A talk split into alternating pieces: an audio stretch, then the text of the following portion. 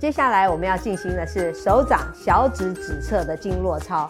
啊，小指指侧呢，有刚刚说过的心经的少泽穴，还有呢前谷穴是在这里，还有后溪穴是在这条横纹这里，然后还有腕骨四个穴道都属于手太阳小肠经。